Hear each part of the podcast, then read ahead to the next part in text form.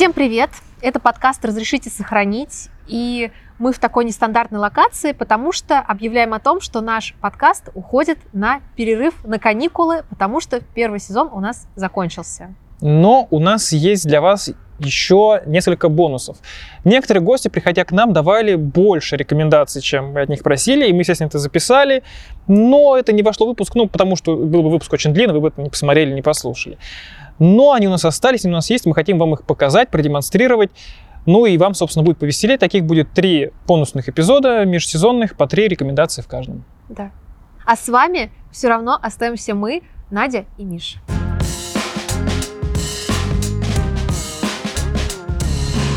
У нас в гостях был Никита Рязанский. Мы с ним очень много общались, поэтому вы его увидите в наших дополнительных выпусках еще не один раз. Да, и сегодня вы услышите его рекомендацию о сериале «Молодой папа» и даже о небольшой антирекомендации. Мне кажется, нужен отдельный подкаст про антирекомендации. Возможно. Главное, чтобы в антирекомендации не вошел наш подкаст. Я вообще свою жизнь смотрел, наверное, три или четыре сериала. Как ну, раз два которых я полностью, полностью посмотрел, да. И два Всю жизнь рассказал. Да-да-да. Самое, что ни на есть. Итак, какой это сериал? Ой, начну, наверное, тоже с режиссера, вот, с личностью которого я не так знаком, как с Линчем. Вот, это итальянец Пауло Сарантино. Вот, из фильмов там его известных «Это великая красота», «Молодость».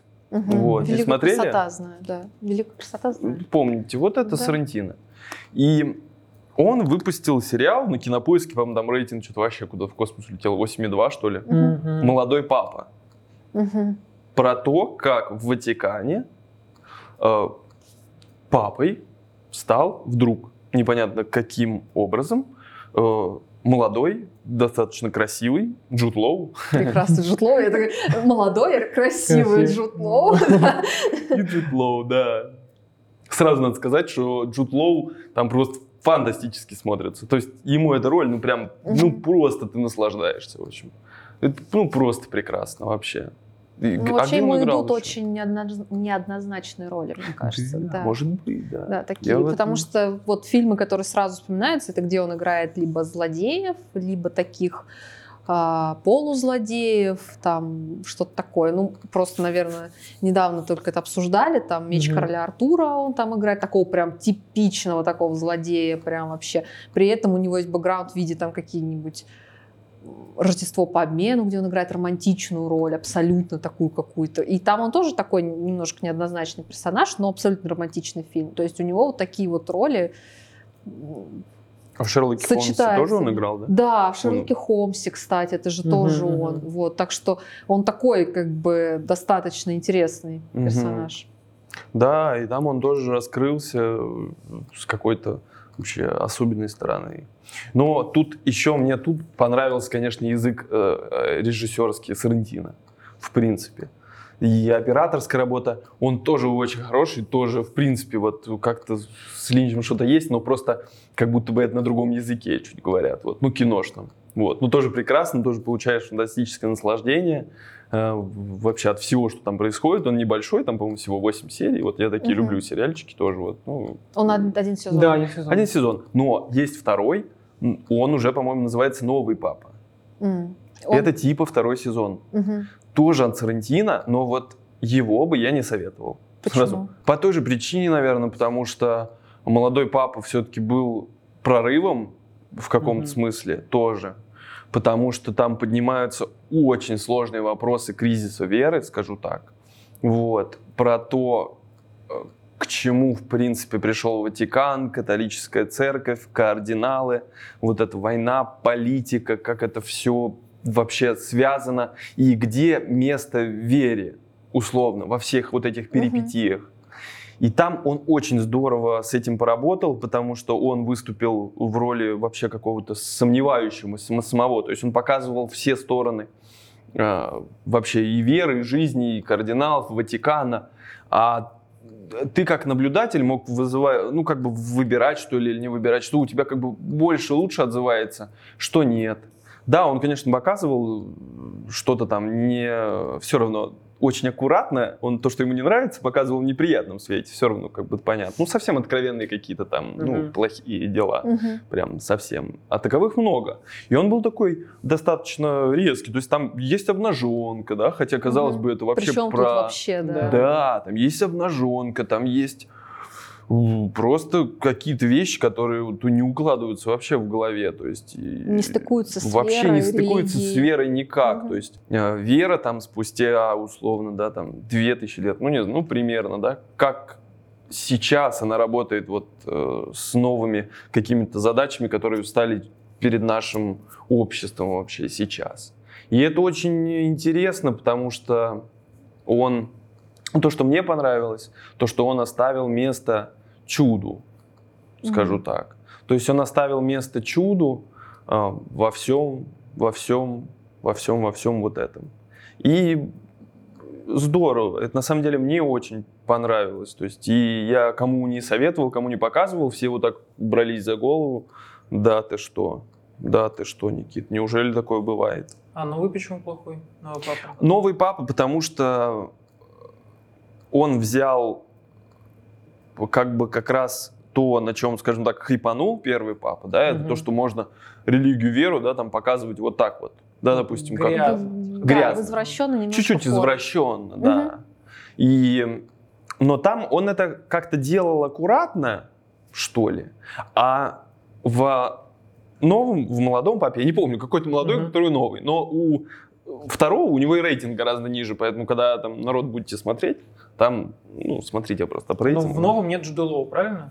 Он есть там. А, Я просто боюсь спойлерить, не буду ну, то спойлерить. есть не, не, не главное, не, не- не на постере, короче. Как бы да. И... Ну и все, просто все по постеру смотрите, ребята. Если не Джуд Лоу, поймете, значит, да, смотрите. А, ну Да. не, он э, есть на постере, там два человека уже на постере, вот, а, А, там, ну, где на постере один. Джуд Лоу один. Вот там, один Джуд вот Лоу. там и все. Тогда смотрите. да. А там они, он Выбирайте уже... одного Джуд Лоу. Да. А там просто он а, перешел чуть-чуть по моему вкусу Мгм. вот эту границу аккуратности. Мгм. Он уже вот как бы на этом хайпит, вот кто смотрел, там «Монастырь» с Настей Ивлеевой вот сейчас вышел там Мгм. на кинопоиске. мгм.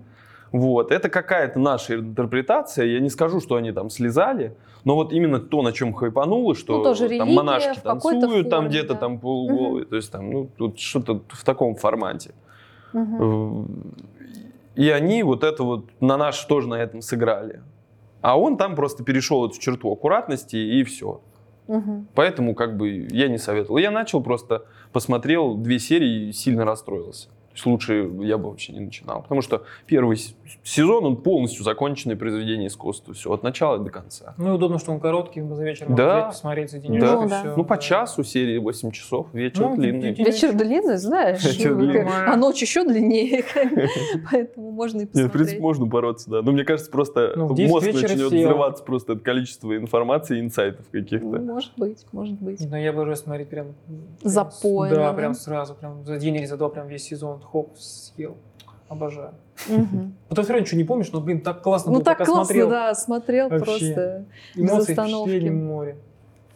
Ну, я так могу смотреть, но только что-нибудь не очень, ну, как сказать, неважное, наверное. Ну, какой, знаешь, такой включаешь на фон себе просто. М, Вот пусть он такое там есть. Там Мне папины кажется, дочки какие-нибудь, Ну? Я так такое. 15 сезонов сверхъестественно смотрела. А. Вот ты меня сейчас помнишь, скажи, что там в середине было между четвертым и пятнадцатым. Я такая, а, ну, я Ну, там Джек и Дин ездили на машине. А, Там не был Джека, А во-первых. кто там был? Там Сэм и Дин. Понятно. Джек был в последних сезонах там, кстати. А. Вот, но суть в том, что если меня спросить, я скажу, я не помню, я окна мыла в этот момент. Но было классно.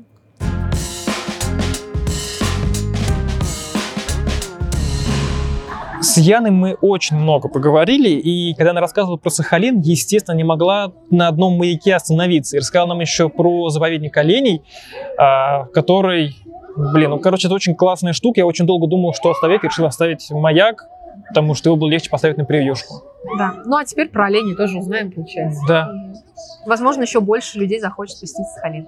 да. Мы ездили в заповедник, а, э, заповедник э, северных оленей, Мгм. и это просто что-то нереальное.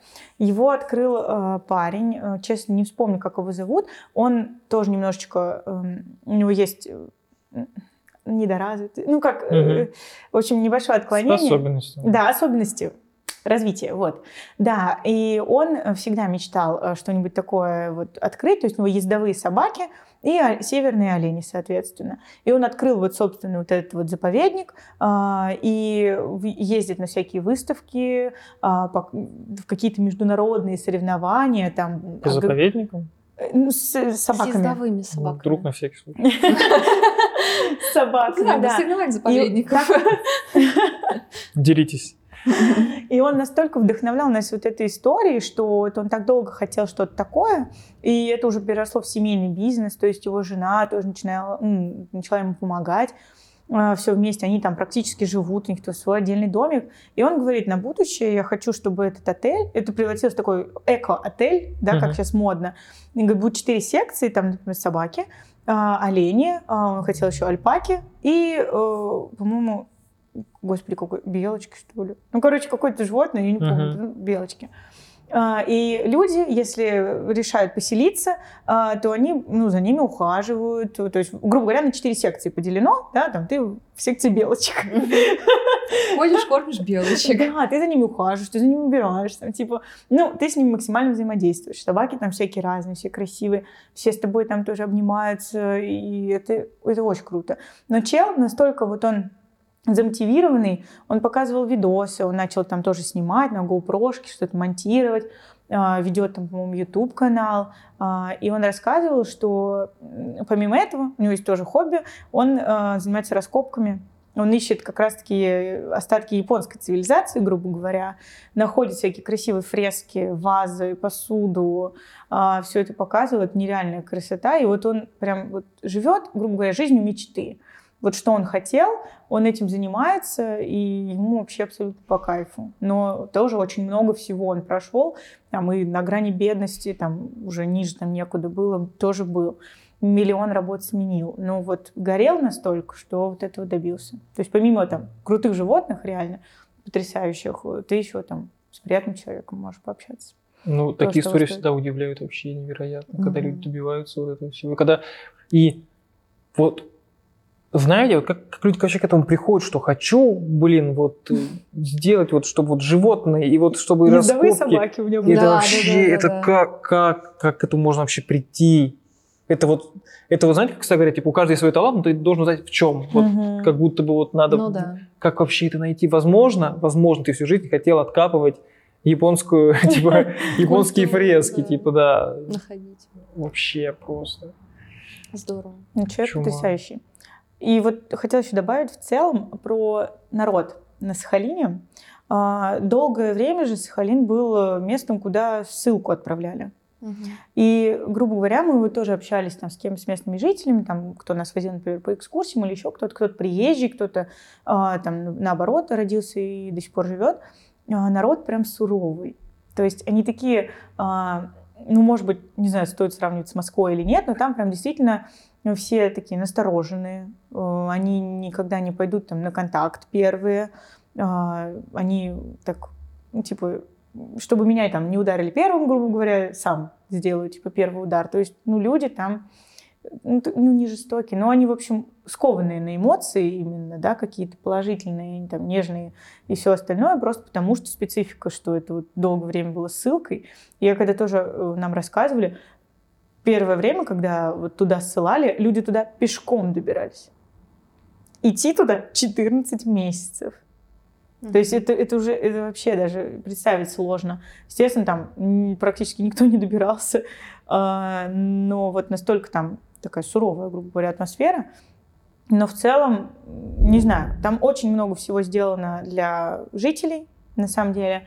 А, Несмотря на то, что там огромное количество тури- ой, туристов, а, там вот именно а, сервис развит ну, не очень. То есть мы ходили в заведения всякие разные, там, начиная от обычных каких-то кафешек, как у нас вот Банте есть.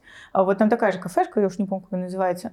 А, Там тоже молодые люди сидели, играли в настолки, они за- заказали еды, а, много всего съели, то есть просто доели, сидят, играют на столке. К ним подходит э, официант и говорит, «Э, вы не будете здесь играть на столке. Он говорит, Почему мы, чем мешаем? Это азартные игры. Он говорит, нет, это мы лес обычный.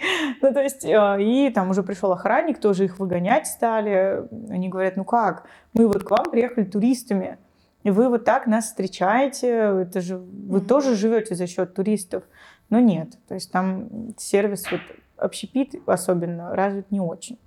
Что мне еще там, кстати, понравилось, там есть потрясающий парк э, имени Гагарина, он вообще, он очень крутой. А, Он п- прям, я не знаю, там и аттракционы, там и зоопарк, там детская железная дорога действующая. Там реально малыши, ну, как ну, школьники, кто в будущем хочет связать свою профессию с этим, м, два километра всего лишь протяженность, но они там тренируются, грубо говоря, он ездит, как вот на автобусе, только на поезде. Ты там Классно. доехал с остановки до остановки, это очень круто. И что-то еще, наверное, последнее хотела сказать. А, ну и там есть э, горнолыжка. Она э, не очень высокая, по-моему, 800, что ли, метров. Мгм. А, но для них и это как бы классно. А, Мы тоже поднимались, причем погода была такая дождливая, мы такие, блин, ничего не увидим. А, грубо говоря, мы начали подниматься, и это все переросло в огромный туман. М, И ты выходишь, ты как в Silent Hill реально. Мгм. И ты прям видишь, идешь, все как, ну, как в облаке в каком-то огромном. На самом деле это было еще в тысячу раз лучше, чем если бы погода была солнечная. Поэтому тоже у них популярный этот курорт считается, но на Дальнем Востоке он самый высокий, грубо говоря. Поэтому другого-то они не видели, они, конечно, все катаются, всем нравится. Короче, круто. Ну и купаться, естественно, все там. Два моря у тебя. Просто выбирай любое. А там по температуре, то есть там, Можно купаться. Да. ну, типа, да. Да, но там в любом случае помягче климат, чем у нас. А, Там редко бывает э, снег, там, да, или какие-то Мгм. заморозки. Вот. Ну и понятное дело, что люди, когда в такой температуре привыкают, для них и ноль уже очень холодно, да, там, а для нас еще ок. А, Но в целом там температура всегда достаточно теплая. Ну, ну, просто влажно. Очень сильно влажно, а так достаточно комфортно. Но дороговато. То есть в целом, там, если сравнивать с нашими там ценами, да, то на порядок там, раза в полтора, наверное, повыше. Все-таки ценники на все, там, даже на базовые какие-то продукты. Вот, но в целом, реально, природа, а, вот просто это увидеть, ам, какую-то историю почувствовать, интересное действительно место, я вот очень советую. Мне безумно понравилось, всю жизнь буду это вспоминать. Хочется теперь сгонять на Камчатку и, наконец, добраться до Курильских островов, тоже потому что смотрела и фотки, и все на свете. Но, да, надо найти еще для этого время и возможность. Но вот такое классное место. Ты когда рассказывала про то, что вы поднимались вот, да, и перепрыгивали на лодке, я просто вспомнил, мы в этом году в Сочи решили пойти, ну, я предложил пойти в горы. Вот. э, Ну, там, понятно, есть тропинка, то есть не, не просто мы такие, о, пойдем вот до тут дойдем. Что там есть тропинка, но она такой очень недружелюбная, скажем так. Ну, то есть там как бы они проложили эту дорожку эти цементными блоками, но как бы там градус может быть и вот такой подъем, и типа, ну, не очень комфортно подниматься в целом. Но можно. И мы очень долго шли, там все уже начали ныть. Я такой, ну вы, а вы думали, что будет, собственно, алло. Ну, короче, мы э, поднялись. Эскалатор. Вот, и мы поднялись, и получилось так, что мы как раз поднялись на закате, там фотки вообще безумно классные, все в телеграм-канале выложил. Там. Вот. эм, И, короче, мы поднялись, и изначально программа у меня в голове была вообще длинная, то есть там, надо, там ты еще проходишь через водопады, подходишь там еще тоже каком не маяк, а там какая-то есть, ну, какое-то там тоже еще высокое строение, типа, Смотровая какая-нибудь. да, да, да, что-то такое, тоже там Мгм. что-то а заброшенное. что- Ну, как раз сейчас все пройдем. Вот. э, И мы такие сейчас будем спускаться к водопадам, и там как раз мы дошли до первой какой-то острова, островка цивилизации. То есть это просто по бетону, по бетону, по бетону. Потом такие там вывеска такая, о, а вы в Орлиных горах, вы представляете? И там уже э, еще такая более такая с просто из камней наложенная непонятная Мгм. штука с поручнем, который иногда пропадает, то есть ты можешь прям вообще там просто лететь. У нас там Вячеслав вылезал, там, ну, короче, эм, там э, прикольно было, в да. подкасте Да, да, я не Он всегда с нами просто. А, Ментально. Вот. а, Нет, я не пью. Вот. И, короче, мы-то поднялись и такие, пойдем сейчас, наверное, водопады смотреть.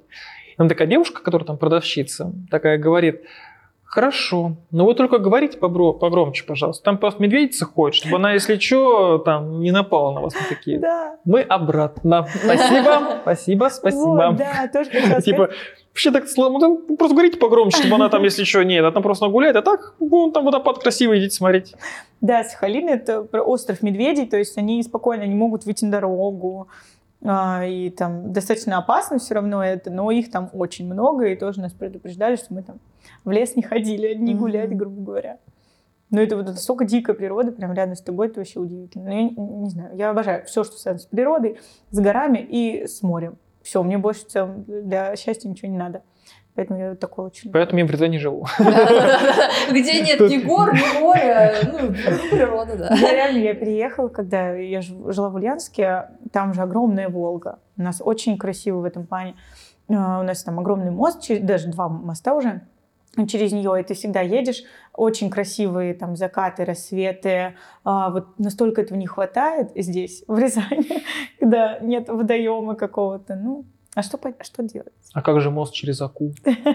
А разлив какой-то. Сейчас, да, смотрела хоть разлив-то вот вообще. В лесопарке подзатапливают. даже.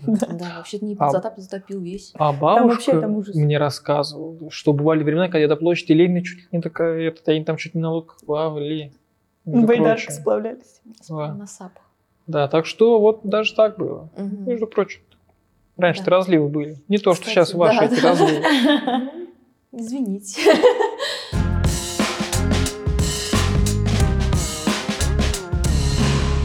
В общем, на протяжении всего сезона тема маньяков, следствие вели, я не знаю, true crime и все вот это вот, вот эта вся тематика, она просто не отпускала. И с Анастасией Минаевой в выпуске, мы тоже об этом говорили, популярными оказались совершенно другие ее высказывания в сети, но сейчас об этом тоже расскажем. Причем с точки зрения, там, она прочитала книжку, с точки зрения психологии, мы это обсуждали. То есть не просто как какие-то видосики Ну в да. Ютубе, а прям основательно пытались зайти Вникнуть в эту тему. вникнуть в маньяков, да. Вглубь их. Отлично. Отлично. Давайте как раз Да, перейдем. перейдем. Перейдем да. к Да. книгам, да. Ну вот книга первая это "Убийца сидит напротив" а, за авторством Джона Дуг, ну соавторством Джон Дуглас и Марк Олкшейкер. Джон Дуглас вообще отдельная персона, отдельная личность. Ему сейчас э, дедушке 77 лет, а он 45 года рождения. Это первый в Америке криминалист. Он первый Мгм. это все начал, этот криминальный профайлинг. Профайлинг это, ну, то есть э, отдельно хочу сказать, что профайлинг это когда по человеку пытаются понять, что у него внутри и предположить его действия. А он начал именно с- изначально он э, работал э, в ФБР. Его задача была в том, чтобы консультировать полицейских по поводу того, как надо переговариваться с этим, с теми, кто заложников берет. Как Мгм. вот э, с ними, как вести переговоры и так далее.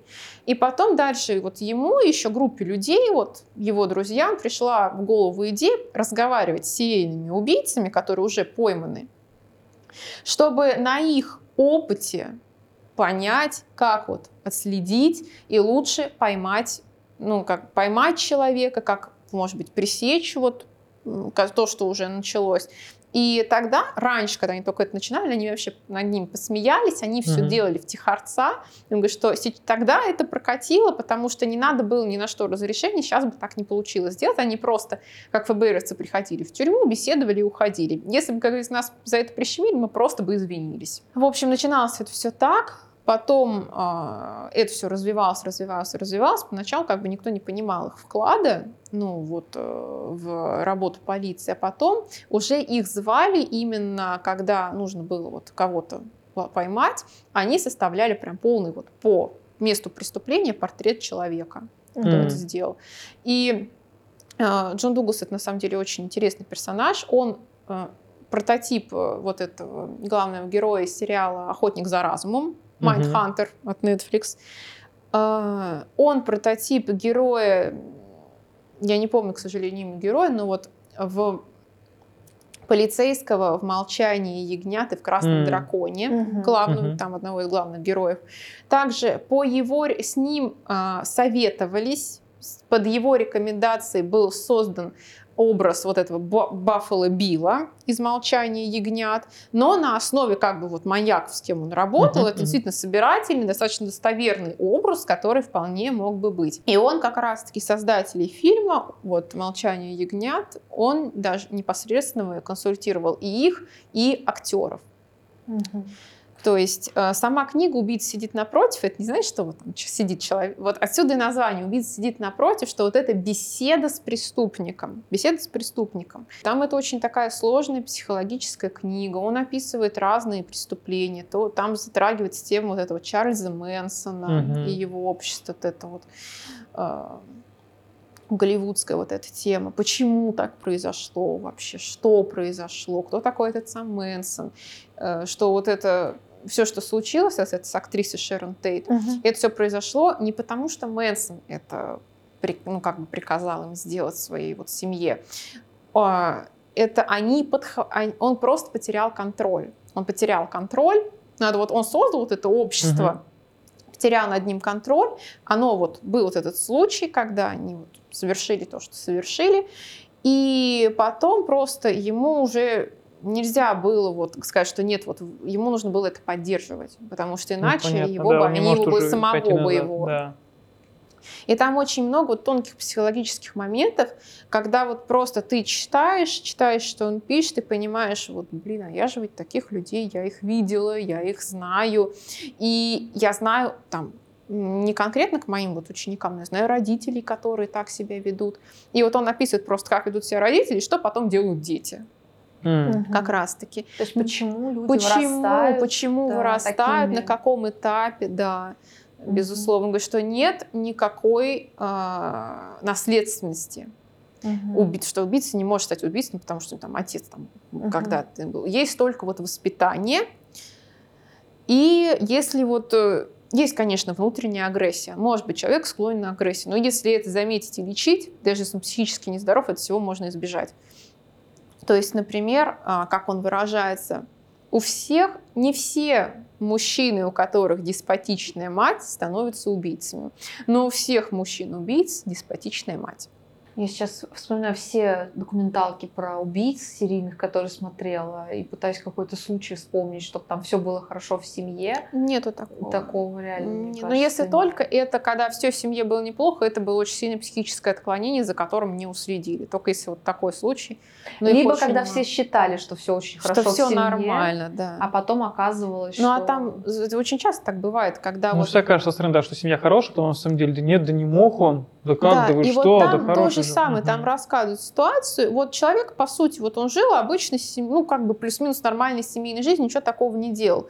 Но есть какие-то вот такие красные флажочки, на которые людям в обычной жизни не склонны обращать внимание. А они были. Та же самая легкая, там, может быть, зооагрессия, немножко пиромания. А там вот есть такая теорема, этот, а, в общем, криминалистический треугольник, который скажет, что, там, что если есть три вещи, там, инурез, э, зооагрессия и пиромания, то это как бы, возможно, это, ну, это склонность к, к убийству, к серийному, именно к серийным убийствам. Мгм. Что человек, у которого вот все вот эти вещи в треугольничке в этом есть, он, скорее всего, станет именно серийником. То есть, ну, это, наверное, вечная тема, то, что Это когда вот... Жутко. Сейчас, кстати, очень жутко сейчас как-то стало. Огонь не люблю. Но вот ближнее из всего этого, самое страшное, это зооагрессия, зоосадизм. Потому что вот очень часто же, как дети проявляют зоосадизм, эти говорят, ой, да пусть он там с кошкой играется. Ну, это же всего лишь кошка, он просто ба побалуется. А на самом деле потом это формирующаяся жестокость, что у них, они начинают жестокости к животным, им адреналина не хватает. Это вот многие также криминалисты сравнивают с наркотической или алкозависимостью, когда дозировка каждый раз должна быть больше и больше. Вот у него эта внутренняя агрессия была, он ее выплеснул сначала на зверушку, здорово, но в следующий раз уже не то. Нужно что-то каждый раз все больше и больше Ну, я больше. лично это немного по-другому смотрел, потому что, эм, ну, ты сломал веточку у дерева, Мгм. ну, как бы тебе говорят, что дереву больно. Ну, как Мгм. бы, ну, где это больно? Ты, ты его не, не чувствуешь, Мгм. это, оно неосязаемое, это больно, условно. Ну, понятно, как бы ни, ни, нервокачания там нету. Но когда ты делаешь, э, издеваешься над животным, ты в любом случае, ну, видишь вот эту все равно боль, страх э, какое-то, да, вот это. Так и- это им и нужно. ну, я понимаю, но то есть это все равно, это понятно, что это уже не норм. То есть, мне кажется, градус градусом, но ты в целом, если ты это допускаешь уже, то мне кажется, там уже, ну, не важен градус, если ты в целом тебе это хоть какое-то удовольствие, что у животного, то потом понятно, что, ну, Что не то, перейдет что нужно повышать градус, потом ты, в принципе, уже, не знаю, ты, ну, это уже нездорово. Это, Ну это да, это безусловно, в смысле, что тяжесть всегда никогда на этом уровне не остановится. Ну да. В этом смысле, что это То все равно если с этого началось, это рано или поздно да. перейдет. То есть даже не то, что вероятность, если вот было, как вот у этих хабаровских живодерок, сто процентов это перейдет потом на людей. Рано или поздно перейдет. Ну вот, возвращаясь к книге, в чем кайф книги? Во-первых, очень такой сложный, ну как бы и, не, и сложный, и понятный одновременно язык. Какие-то вот моменты, которые объясняются вот, ну, по-особенному, и ты сразу начинаешь понимать, блин, а вот действительно, вот, ре- ну реально как бы. И та книга, конечно, очень дорогая. На самом деле она там стоит 800-900 рублей. Хотя сейчас, ну, в принципе, цены на Мгм. книги, они, в принципе, это. И очень вот она такая увлекательная, интересная, но она, безусловно, 18+. Не, потому что там есть какие-то такие моменты, которые даже ты читаешь, у тебя там мурашки ну, по коже идут. Опять же, он показывает работу полиции, работу врачей. То, что вот мы привыкли, например, считать, что вот полицейские, они столько всего видели, им уже ничего не страшно. А там, условно говоря, пропадает восьмилетняя девочка, ее находят, приходит этот полицейский домой, у него такая же восьмилетняя дочь. То есть, и то, что и сам Дуглас пишет, что невозможно оставаться равнодушным. Вот нам может показать, что это же такая же работа, говорит, никто из нас не остается равнодушным, мы всех ненавидим. И в целом вот эти все истории, как это происходило, почему это такое очень хорошее, знамен- ну, классное чтиво, потому что читать обычный детектив, кстати, у Дугласа есть обычные детективы, которые Мгм. тоже написаны по мотивам, вообще пишет очень классно. Но вот тут скорее интерес именно в том, что это не просто художественная история, это ну, конкретная, практически книжка по психологии, по ко- которой можно прям ну, руководствоваться в некоторые моменты, как себя вести даже иногда определенным способом. Сейчас вот после ситуа- трагедии в Ижевске, ну, навешали там, где-то поставили заграждение вокруг школ, где-то навешали там домофонов. И вот я там слышу иногда даже от коллег, ой, ну вот какой в этом толк? Вот если кто-то хочет, неужели вот он не зайдет? А вот на самом деле, вот читаю Дугласа, их может остановить любая мелочь. Просто сбить настрой. То есть даже вот у него что-то не получилось там, он споткнулся просто, он уже Мгм. может передумать. Если хоть какая-то возникнет преграда, он может передумать. И это его с настроя сбивает. Поэтому даже дом- школьный домофон, закрытые не в нужное время ворота могут жизни спасти, и это на самом деле все важно, это все нужно. Так что кто бы что ни говорил, типа вот это что, если, если хотеть, все обойдешь. Так в том-то и дело, что это о, Люди а, на грани находятся. что Ну да. там, как бы, когда говорят, если хочешь, обойдешь, это говорится о, о психически здоровом человеке. Там немножко другое. Там иногда вот убийца, вот он решает убить, но его там, ему черная кошка дорогу перебежала, он меняет решение. То есть они в этом плане, их может сбить любая неудача. Какая-то эмоциональная То есть нестабильность что-то, что не уровне. входит в их план. Они из-за этого могут, конечно, прийти в истерику, но уже то, что вот они собирались, они не сделают. И вот такие моменты, просто начинаешь воспринимать некоторые вещи, которые вот делаются вокруг тебя, ну, по-другому. Поэтому, да, такая очень ну, интересная книжка, ее искренне рекомендую, читается на одном дыхании, как бы давал читать тоже знакомым, там, маме, ей тоже очень Мгм. понравилось, она тоже такая фанатка всего вот этого, мы с ней Мгм. вместе смотрим там эти YouTube-каналы, и именно очень хороший грамотный слог. Сейчас вот мало хорошего грамотного слога, это как раз-таки такой тому пример. Ну, в принципе, об этой книге, я думаю, все. Это был подкаст «Разрешите сохранить». Мы обязательно вернемся в новом сезоне, как с этим форматом, так готовим для вас и новые проекты. Следите за нами в соцсетях, там все будет. Да, еще у нас есть Boosty, там у нас есть дополнительный выпуск, в котором не записался звук, вот он там лежит. А, И всякие шуточки, прибауточки. ну, естественно, они там вас ждут и ваших денежек. Ну все, давай говори. Блин, С а вами были чё- мы.